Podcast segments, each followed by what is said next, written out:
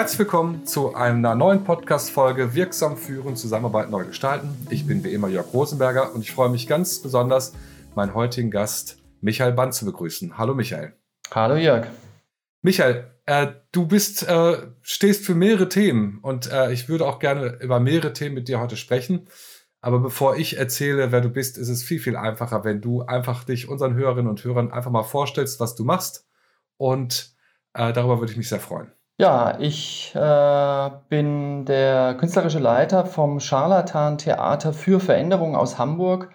Ähm, wir begleiten Veränderungsprozesse mit Theater oder mit Theatermethoden. So, um vielleicht mhm. das kurz zu beantworten. Ich muss, also ich darf sagen, dass ich euren Namen schon äh, kannte, bevor wir in Kontakt getreten sind. Wie seid ihr denn auf diesen Namen gekommen? Oh, das ist schon, das ist schon, glaube ich, 35 Jahre her ist es. Ja. Ähm, die Gründer dieses Theaters haben angefangen mit unsichtbarem Theater, also mit Theater mhm. an Orten, wo man nicht mit Theater gerechnet hat. Also ihr erstes erfolgreiches Programm war ein Straßenkehrer-Duo, äh, was so in der Innenstadt sauber gemacht hat und dann mit den Leuten in, ins Gespräch gekommen ist also mit den Passanten quasi.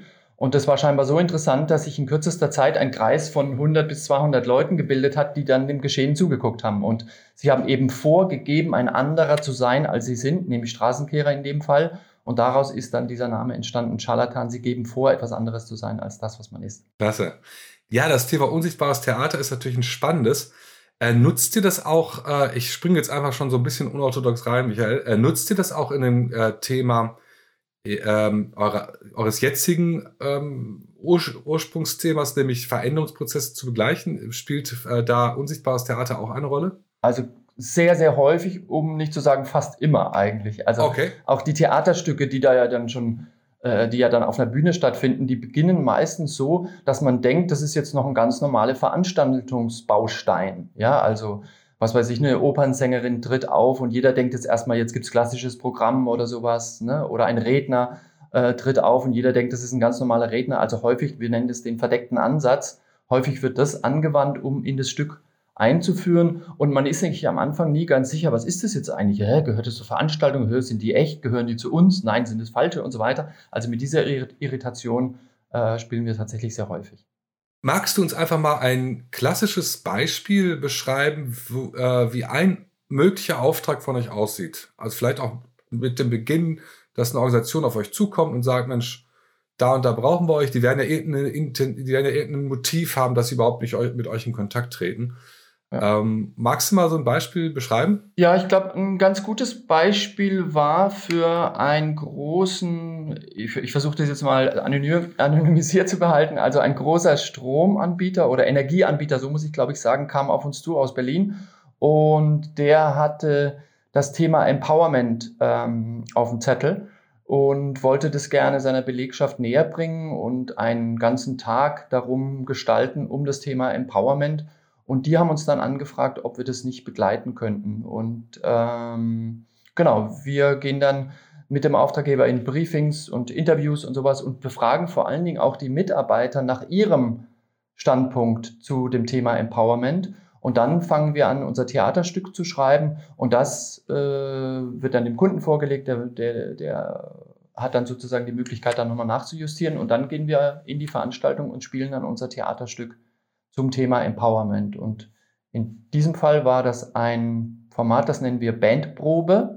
Also wir tun so, als wären wir die Betriebsband dieser Firma, die uns beauftragt hat.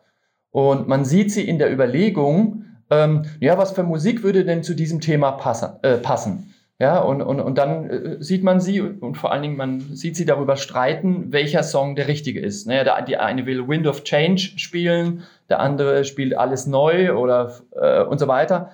Und, und darüber werden dann auch die unterschiedlichen Positionen deutlich. Und was wir fast immer machen, ist, dass wir auch den größten Bedenkenträger auf die Bühne bringen. Und der ist in der Regel der, der Protagonist, der Held quasi. Ja? Und der der haut sozusagen alles raus, was es an Vorbehalten in der Firma diesem Thema gegenüber ist. Da sagen die dann, das ist alter Wein in neuen Schläuchen und das ist wieder die nächste Sau, die durchs Dorf getrieben wird und alles Mögliche, was es halt in der Belegschaft an Vorbehalten gibt, die kommen auf die Bühne. Aber wie das dann eben ist in einer Geschichte, macht der Held eine Entwicklung durch und nimm dadurch sozusagen die angedachte Entwicklung sozusagen ein Stück weit exemplarisch oder repräsentativ vorweg.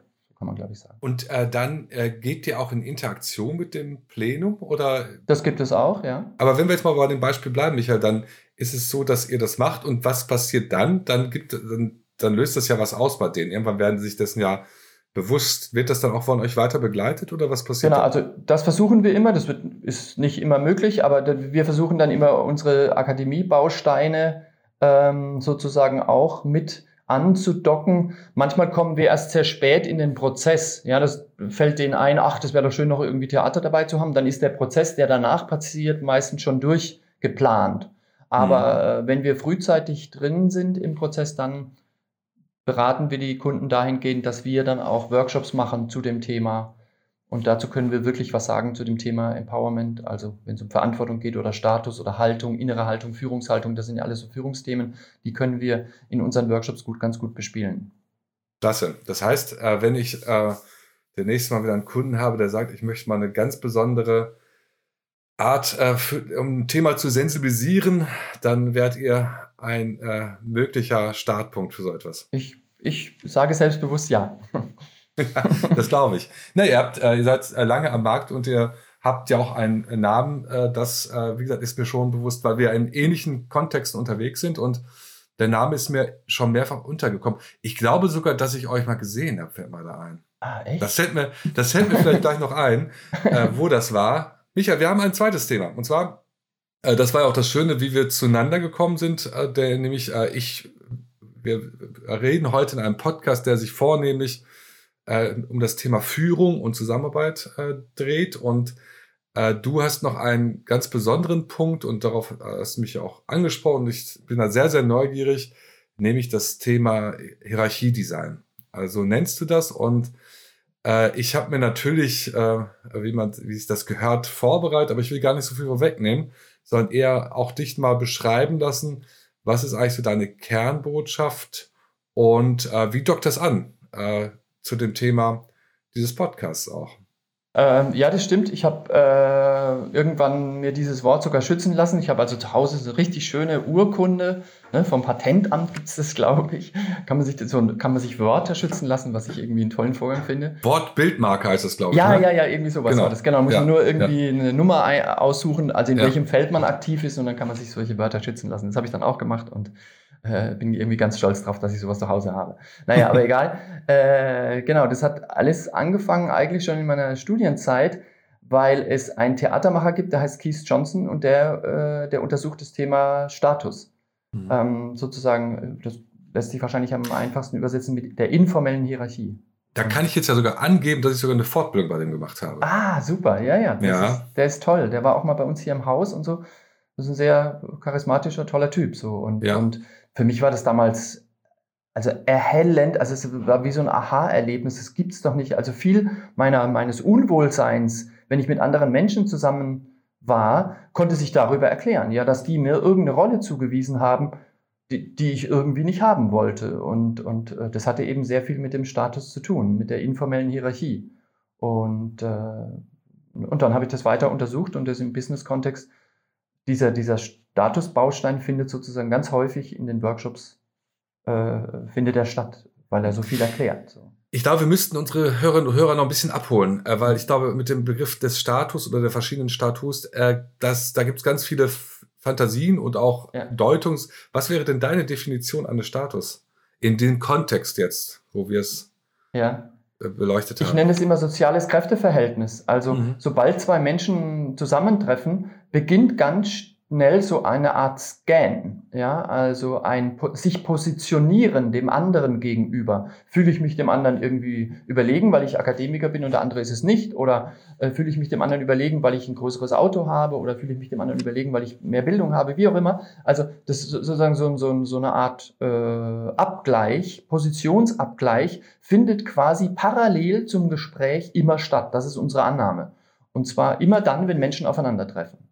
So, und unsere These ist auch, dass es immer stattfindet, weil es jede Sekunde quasi neu ausgehandelt wird, ja. Selbst wenn ich am Anfang vielleicht noch einen niedrigeren Status habe, versuche ich dann vielleicht im Gespräch mich nach oben zu arbeiten oder auch mal einen Treffer zu landen und sowas alles. Dann ist es sozusagen wie so eine Art neben, äh, das Wort gibt es ja auch, Nebenkriegsschauplatz, äh, wo das verhandelt wird, aber häufig auch gar nicht verbalisiert, sondern quasi so nebenbei. Und, und das und, lohnt es sich genauer anzugucken.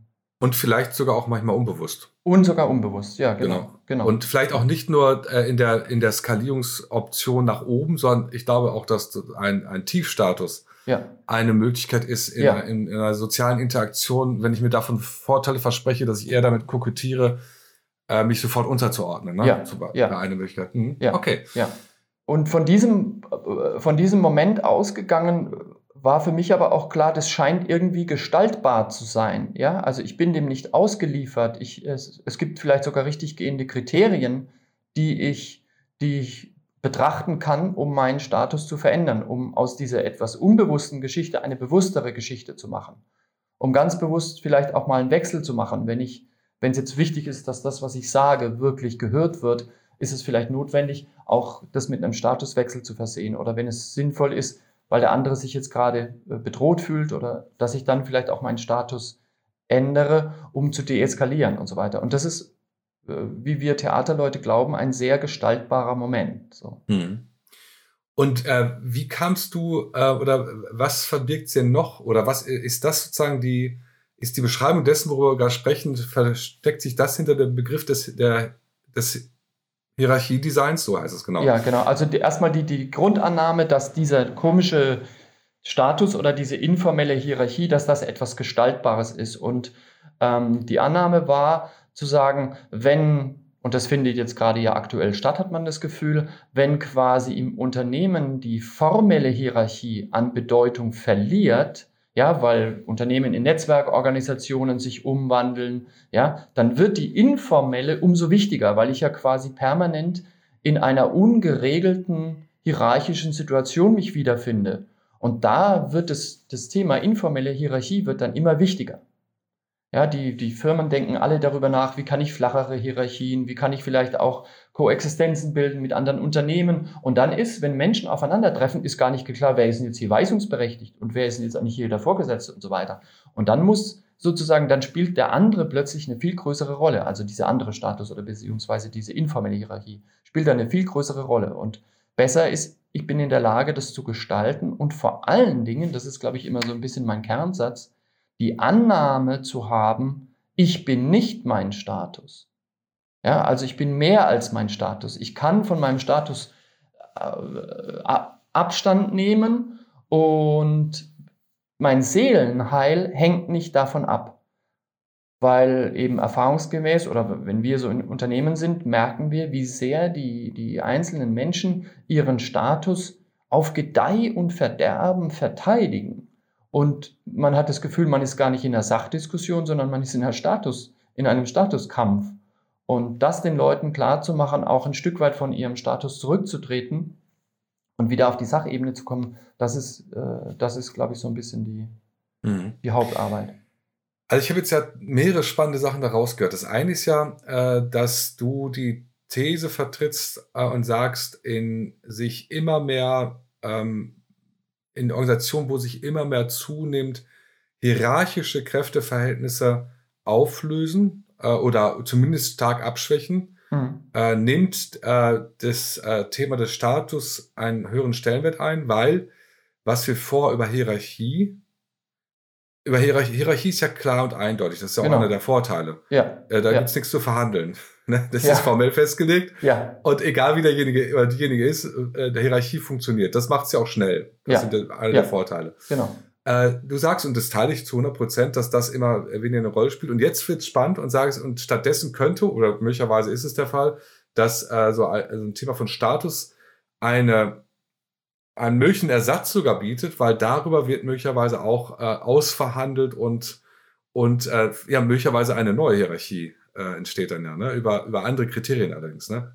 Genau, genau, genau. Also der, man muss erstmal wissen, dass es, wenn diese formelle Hierarchie weggenommen ist, dann entsteht ja so eine Art Vakuum, so eine Art ja. Machtvakuum. Und die informelle wird dann ganz schnell besonders wichtig, was aber auch nicht besonders förderlich ist, ja, wenn sozusagen das dann einfach nur den, den Platz einnimmt von der formellen Hierarchie. Wir müssen gleichzeitig auch ein Stück weit davon Abstand nehmen können, ja, und, das, und solche Statuswechsel äh, gut moderieren können. Also zu sagen, ich setze mir jetzt mal hier den Hut auf und gehe jetzt mal bei dem Thema in Führung. Oder ich habe das Gefühl, da müsste jetzt Peter den Hut aufhaben bei dem Thema, weil er wirklich in dem Thema die größte Expertise hat. Also wir müssen darüber auch ins Gespräch kommen, ja, und wir müssen Wörter haben, damit es eben nicht ein unbewusster Vorgang bleibt, dieses Besetzen, also dieses, dieses äh, Machtvakuum besetzen, sondern dass das ein ein, ja. dass das ein transparenterer Vorgang ist. Jetzt gibt es ja in Organisationen dafür schon so ein paar Hilfsmittel, äh, die man machen könnte. Man, man spricht dann von temporärer Führung oder von ja. situativer oder wie auch immer.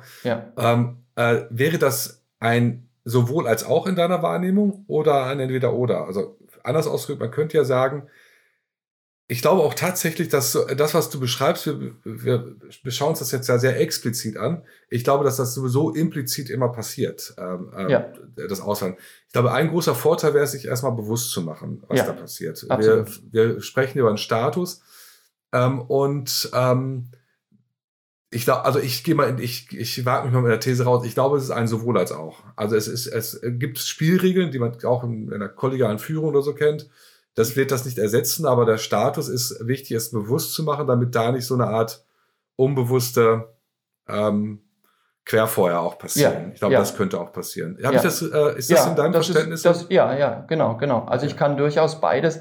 Wichtig, erstmal ist es wichtig, dass man darüber Bescheid weiß und so. Mhm. Und auch weiß, jetzt bin ich Führungskraft, jetzt ist es ein Stück weit notwendig, dass ich jetzt die, die, die formale Karte ziehe. Ich bin Vorgesetzter, ich habe die Verantwortung, ich muss jetzt übernehmen. Aber eben, ich muss auch in der Lage sein, meinen Status zu ändern. Wie gesagt, und die Grundvoraussetzung dafür ist die Annahme, ich bin nicht mein Status. Ja, das ist das finde so ich, so ein, das finde ich ein äh, tolles Zitat. Äh, das könnten wir schon mal als, als Titel unseres Podcasts vielleicht nehmen. Den finde ich wirklich super. Gerne, gerne.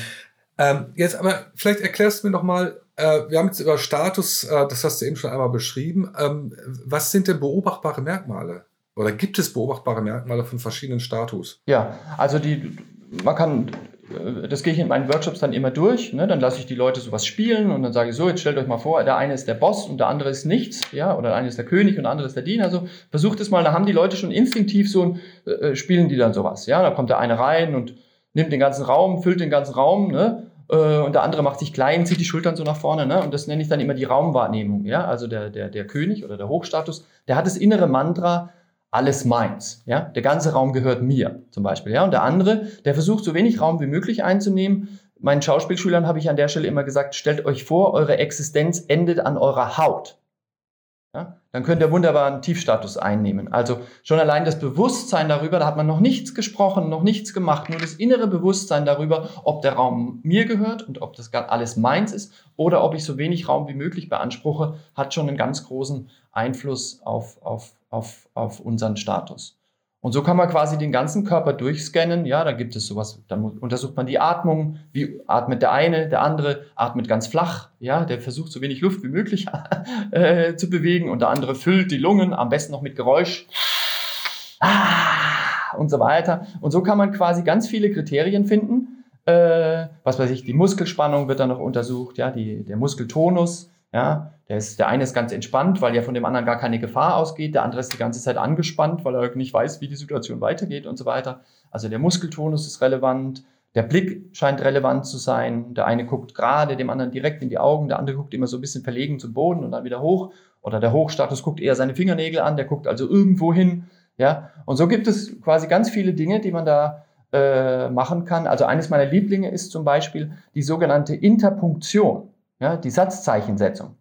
Und der Hochstatus, der ist sich ganz stark darüber bewusst, welche Satzzeichen er im Sprechakt verwendet.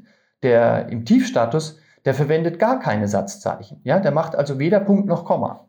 So, das ist jetzt passiert jetzt auch ein bisschen, wenn man nervös ist, man ist in so einem Interview, ne, dann redet man ohne Punkt und Komma, was aber schlecht ist. Ja, also, ja, man sollte eher äh, Punkte machen, wie jetzt zum Beispiel. Ich mache jetzt auch einen. Okay. Ja. Äh, das ist nochmal, äh, jetzt ähm, ist äh, auf einen, ich finde, für mich sehr spannenden Punkt nochmal gekommen, nämlich, wir reden ja auf der einen Seite über das, was äh, ich darstellen will. Und ich habe dann so die Annahme und sage, ich gehe jetzt mal im Hochstatus in die Situation. Vielleicht bin ich vor einer schwierigen Verhandlungssituation im Rahmen meiner temporären Führung oder wie auch immer. Und gleichzeitig, äh, und das ist meine Erfahrung, weil ich sehr viel mit Leuten auch arbeite, die eben Auftrittsängste haben oder also hohes Lampenfieber, also ein bisschen Lampenfieber ist ja gar nicht so schlimm, aber da merke ich natürlich, dass die das kognitiv und intellektuell alles wissen. Also die mhm. wissen auch, dass man beim Hochstatus eben symmetrisch stehen muss, äh, sollte äh, und symmetrische Handhaltung machen sollte. Allerdings schnützt das ein Stück weit, aber eben auch nur ein Stück weit. Weil mhm. ähm, das können die natürlich, wenn die andere Hindernisse, Saboteure an Bord haben, sondern nicht das immer nicht so lange aufrechterhalten, sondern dann überwiegt natürlich auch möglicherweise, dann kommen andere äh, Sätze ins Spiel, dass ich das doch nicht schaffe und dann haben wir eben die Situation, die wir vielleicht auch von uns, aber viele kennen das, äh, dass wir uns wirklich sehr unwohl fühlen, auch vor anderen Leuten zu sprechen und so weiter. Hm. Spielt das auch eine Rolle in eurer Arbeit? Ja, also gerade wenn wir diese Kriterien einmal aufgestellt sind, ähm, dann leuchtet es den Teilnehmern in der Regel ein, wenn ich sage, ich kann von außen nach innen arbeiten, so nenne ich das. Ja, wir Schauspieler haben zwei Möglichkeiten, um an eine Rolle ranzugehen, von innen nach außen oder von außen nach innen. Von innen nach außen, dann mache ich sozusagen Sense Memory, dann erinnere ich mich, was war denn mal, als ich einen traurigen Menschen, als ich traurig war, um, um jetzt einen traurigen Menschen darzustellen. Ja, das, denn, das nennen wir von innen nach außen arbeiten. Aber ich kann auch von außen nach innen arbeiten. Ich kann den Körper in eine Position bringen, in eine traurige, und dann folgt das innere Gefühl nach. Und diesen Mechanismus, den kann ich natürlich auch bei diesen Statuskriterien anwenden. Wenn ich vernünftig atme, wenn ich die, das Publikum angucke, äh, wenn ich äh, vernünftige Punkte mache und so weiter, wenn ich all das mache, dann folgt das innere Gefühl von Souveränität nach und füllt sozusagen den Hochstatus von innen. Ja, dann kann ich quasi diese Mechanismen quasi abrufen oder durchgehen oder durchscannen und, und, und äh, äh, die verändern oder gestalten und dann folgt das innere Gefühl in der Regel nach und sorgt dann dafür, dass ich tatsächlich dann auch den in der Situation notwendigen Status oder Hochstatus einnehmen kann. Übrigens an der Stelle vielleicht für unsere Hörerinnen und Hörer noch, wie ich finde, ein tolles äh, Buch von äh, Embodiment, vielleicht kennst du es auch, das hat Maja Storch und Gerald Hüther ah. mal genau über das Thema äh, geschrieben, nämlich inwieweit können wir über, äh, über körperliche äh, Merkmale unseren inneren Zustand lenken und nicht nur umgekehrt. Ne? Also das ja. ist halt, ja. glaube ich, jetzt ähm, ja. von mir genau. etwas hemdsärmeliger ausgedrückt als das, was du gerade Genau, man muss nicht sozusagen immer in seiner Psyche, in der genau. Kindheit gramen, was da schiefgegangen ist, warum ich da nervös bin, sondern ich kann ganz, ganz in der Situation, im Moment, kann ich noch Dinge machen, um da eine Veränderung äh, zu bewirken. Und das ist tatsächlich etwas, was ich auch immer sehr häufig nütze. Und das klingt äh, trivial, ist aber hochwirksam, indem ich sage, wenn jemand wirklich, äh, wenn es dem nicht ganz so gut geht, dass ich dann sehr häufig sage, und dann tun wir doch einfach mal so, als wenn es dir richtig gut ginge. Und erinnere dich doch, erinnere dich doch einfach mal daran, wie das war. Und ja. wo du das gemerkt hast, ja. dass es dir gut ging. Und ja. ähm, stell dich doch jetzt auch mal so hin, wie du dich hingestellt hast. Und man merkt, dass die Leute sich überhaupt nicht mehr dagegen wehren können, dass es dir besser geht. Ne? Ja, das ist schön, ja. Das ist zwar keine äh, mittel- und langfristig äh, sozusagen therapeutische Intervention, aber äh, kurzfristig ist das etwas, was uns sehr, sehr häufig sehr schnell helfen kann. Und ähm, das spielt genau, glaube ich, in dem Kontext dann auch eine Rolle. Ja, super. Ja. Und äh, wie, wenn äh, ist das auch, äh, ist das auch ähm, das Hierarchiedesign, ist das auch äh, Bestandteil der Scharlatanarbeit oder ist das etwas abgekoppeltes? Ja, es ist also äh, häufig findet es quasi in unserem Forumtheater findet es Einzug. Ähm, Forumtheater ist ein interaktives Format. Wir spielen eine Szene und ganz häufig werden wir aber bei Führungsthemen angefragt. Ja, dann spielen wir einen Chef, der eher noch aus dem traditionellen Rollenbild kommt. Und die Szene ist fast immer der eine im Hochstatus, der andere im Tiefstatus. Und da wird quasi das Publikum gefragt, was sollen beide anders machen, damit da eine modernere äh, Art des Zusammenarbeitens sichtbar wird. Also deswegen äh, spielt es da häufig eine Rolle. Ja, Mensch, äh, ich finde, das ist schon ein ganz, ganz toller Einblick, den du uns jetzt gegeben hast. Wenn du jetzt mal ähm, wenn die jetzt eine Führungskraft sagen würde, Mensch, ich bin hier gerade im Veränderungsprozess und ähm, habe aber keine Zeit, euch zu buchen, äh, was würdest du uns denn äh, für ein, zwei oder drei Tipps geben, wie wir darauf achten können, dass wir beispielsweise das Thema Status äh, für uns zieldienlich nutzen, weil wir uns von klassischen formellen hierarchischen Strukturen etwas verabschieden. Äh, was äh, gibt so ein, zwei Tipps, Genau, also die Leute auch mal ausprobieren könnten? Ja, also äh, das eine, was ich schon gesagt habe, wir brauchen erstmal diese Grundannahme, dass ich nicht mein Status bin. So. Und was ich auch immer gerne sage, ähm, wenn Status notwendig ist, dann moderiert es doch an. Ja, das weiß man, glaube ich, so aus der Rollentheorie oder so, dass man sagt, hey, welche Rollen habe ich denn als Chef? Ja, äh, ich bin das, ich bin das, ich bin das, ich bin Vorbild, ich bin Zuhörer, ich bin Gestalter und so weiter. Aber dass ich zwischen den einzelnen Rollen auch eine Art Moderation mache. Ja, ich als Mitarbeiter würde jetzt sagen, das, aber ich in meiner Rolle als Führungskraft sage das. Also dieses Moderieren, äh, das halte ich schon für sehr förderlich, weil dann der andere weiß, was gerade passiert. Man macht sein Verhalten ein Stück weit transparent. Das würde ich mir manchmal von Führungskräften wünschen, dass sie zum Beispiel, wenn sie vom Unterstatus in den Hochstatus wechseln, dass sie das auch ein Stück weit ankündigen. Oder wenn der Mitarbeiter das Gefühl hat, er muss jetzt mal seinen Status ändern, dann sage ich manchmal gerne den Satz, ähm, ich bin jetzt mal so mutig und möchte Ihnen widersprechen. So, dann wird quasi dieser Statuswechsel von unten nach oben auch ein Stück weit angekündigt oder moderiert. Und der Statuswechsel ist nicht selbst wie so eine Keule, die der andere erstmal auf den Kopf kriegt und der dann gar nicht weiß, was gerade los ist. Wenn ich das ein Stück weit moderiere und ankündige, was passiert, dann ist, glaube ich, allen ein Stück weit geholfen. Dankeschön. Ich bin sehr äh, froh, dass ich da nochmal einen, äh, jetzt von dir diesen Blick darauf geschärft bekommen habe, was das Thema angeht. Ich fand es sehr bereichernd und äh, möchte mich äh, wirklich ganz herzlich äh, bedanken, äh, Michael, dass du Gast in meinem Podcast warst. Sehr gern, hat Spaß gemacht. Ich werde natürlich in den Show Notes verlinken, wo man dich und euch findet und vielleicht auch noch etwas nachlesen kann. Und äh, sage an dieser Stelle erstmal Danke an die äh, Zuhörenden und nochmal Danke an dich, Michael. Alles klar. Tschüss. Tschüss.